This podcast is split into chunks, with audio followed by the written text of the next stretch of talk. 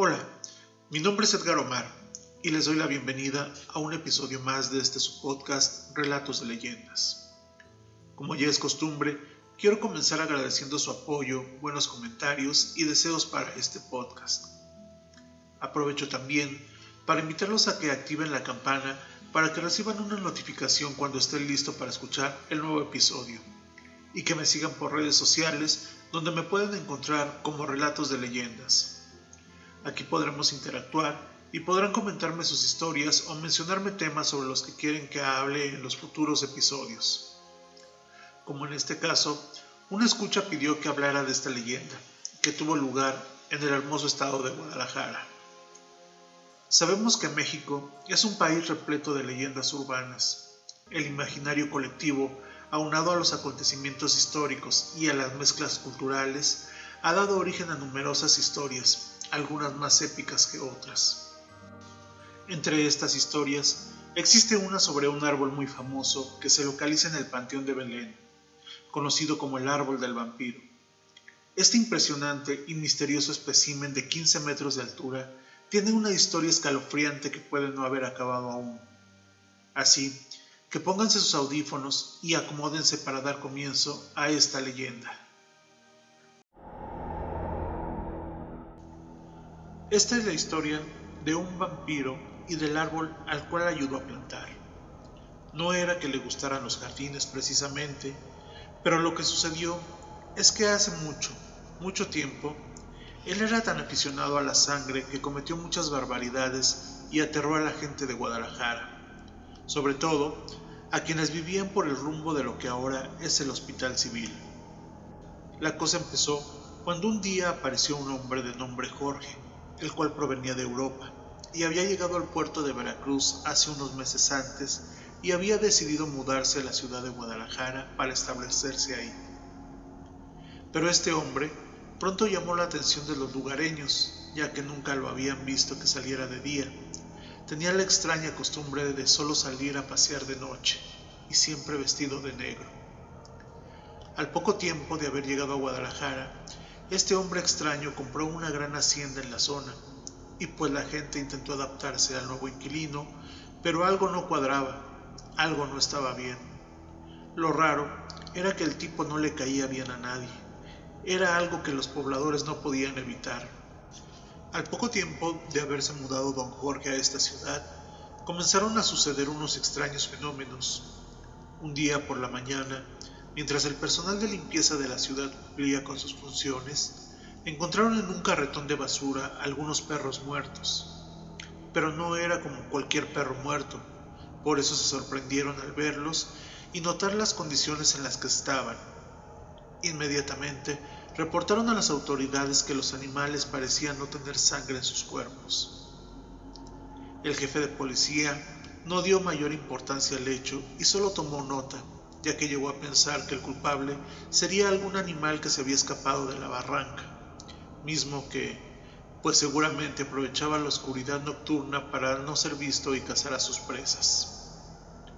Sin embargo, a los pocos días se reportó un grupo de gatos muertos por el mismo rumbo y en condiciones similares, sin una gota de sangre. Las autoridades comenzaron a sospechar algo, ya que primero habían sido unos perros y ahora unos gatos. Mas, sin embargo, los policías solo agregaron una hoja más al reporte y únicamente sospecharon que algo extraño y pasajero debía estar ocurriendo. Pero todo esto cambió el día que los lugareños encontraron un par de personas muertas y con señales de que su sangre había sido chupada de la misma forma que había pasado con los gatos y perros encontrados con anterioridad en la basura. Inmediatamente intervino la policía y al llegar al sitio donde estaban estas personas sin vida, lo sorprendió ver las condiciones de los cuerpos. Esto es grave, dijo el jefe de policía. Para mí, que esto lo hizo un vampiro. Como si lo hubiese gritado desde las torres de la catedral, por toda la ciudad corrió la voz de que había un vampiro suelto y hambriento. A partir de esa misma noche, autoridades y ciudadanos voluntarios iniciaron el patrullaje por la ciudad que les había quitado la calma. Buscaban y buscaban, perseguían todo lo que se movía y hasta acudían cuando se escuchaban gritos extraños. Entonces, corrían armados con sombreros y cuerdas para atrapar al vampiro, pero cuando llegaban, descubrían que el grito había sido de doña Juana, porque no conseguía despertar a don Pánfilo el panadero, quien debía preparar muy temprano los virotes para vender. Rayos, eso sí daba coraje. Entonces, todos los que habían acudido al grito despertaban a sombrerazos a don Pánfilo y continuaban con su búsqueda. Seguían a perros y gatos por aquello de que hubiesen sido seleccionados por el vampiro para su cena. Una noche, hasta siguieron a unos hombres que perseguían un cerdito, el cual se había escapado del corral de una casa.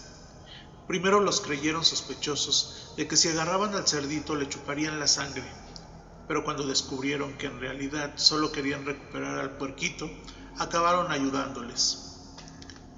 Parecía que el temible vampiro planeara bromas pesadas para despistarlos, porque a él no lograban encontrarlo, y cada mañana los señores de la basura se hallaban animales y ahora hasta personas muertas. El terror aumentaba y ya nadie quería trabajar recogiendo la basura por el temor que sentían al encontrar los cuerpos que reflejaban una imagen siniestra, abandonados en la basura y sin sangre. Finalmente, un mediodía, mientras en la estación de policías desayunaban su torta ahogada, al jefe de policía se le ocurrió una grandiosa idea. Las muertes siguen ocurriendo por la misma zona, así que, ah, caray, esta cosa está bravísima, dijo entre un bocado y otro mientras procuraba que no se le cortara la respiración con el picante que estaba en la salsa de la torta.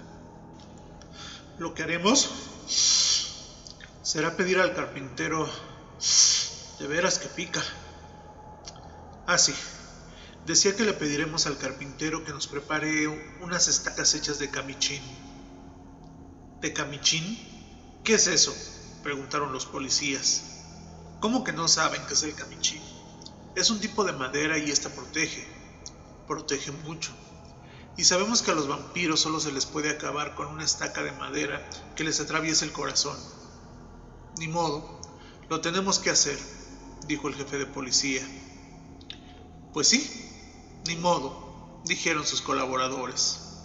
El caso es que una noche los policías armados con estacas hechas con trozos de aquella madera y los vecinos del hospital civil salieron, buscaron y ante la sorpresa de muchos corrieron con suerte, ya que justamente esa noche vieron a don Jorge hincado con una persona en el piso muerta entre sus brazos. Inmediatamente todos se apresuraron hacia don Jorge y le clavaron la estaca al presunto vampiro ni tiempo le dieron de dar alguna razón para su mala conducta.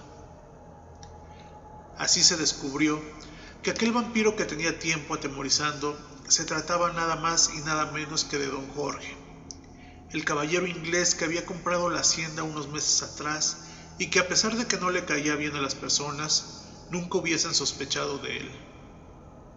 La noticia corrió por toda la ciudad como pólvora, y cuando enterraron el cuerpo en el panteón, se dio la orden de colocar una losa de piedra muy pero muy pesada encima. No era porque tuvieran miedo, sino que así todos estarían más tranquilos porque el vampiro no podría escapar de ahí. Al haber matado a este personaje, la calma volvió a la ciudad y el asunto pronto quedó olvidado. Pero varios años después, el vigilante del panteón de Belén notó que una rama del árbol salió de la tumba y día a día ésta se iba fortaleciendo y creciendo hasta dejar claro que nadie la detendría, pues llegaría a ser un frondoso camichín al cual el día de hoy se puede admirar. Alguien que seguramente sabía de la misteriosa historia vio este árbol y le dio el nombre del árbol del vampiro, y así se le conoce actualmente. Claro, hay quienes afirman que si algún día se cae dicho camichín, el vampiro volverá a rondar por la ciudad con sus temibles colmillos. Otros creen que de plano el vampiro se escapó desde hace mucho tiempo, justo cuando el árbol rompió la losa que se creyó imposible de mover.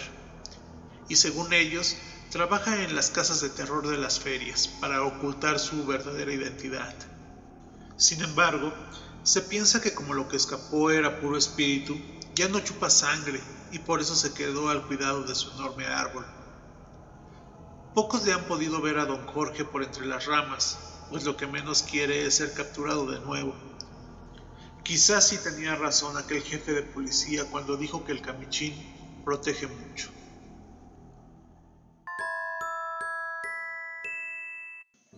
¿Qué tal esta historia sobre un vampiro en México? Espero les haya parecido interesante y esto les genere curiosidad por saber un poco más sobre este caso.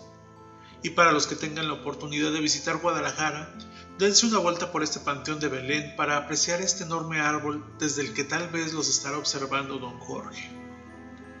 ¿Qué piensan ustedes? ¿Don Jorge en verdad habrá muerto ese día en manos de los pobladores con la estaca? ¿O será verdad eso de que escapó al romper la lápida? Platíquenme qué creen ustedes que pasó con este vampiro mandando un mensaje y dejando sus comentarios del podcast o por redes sociales donde recuerden que me pueden encontrar como Relatos de Leyendas, donde personalmente leeré sus comentarios y les daré respuestas.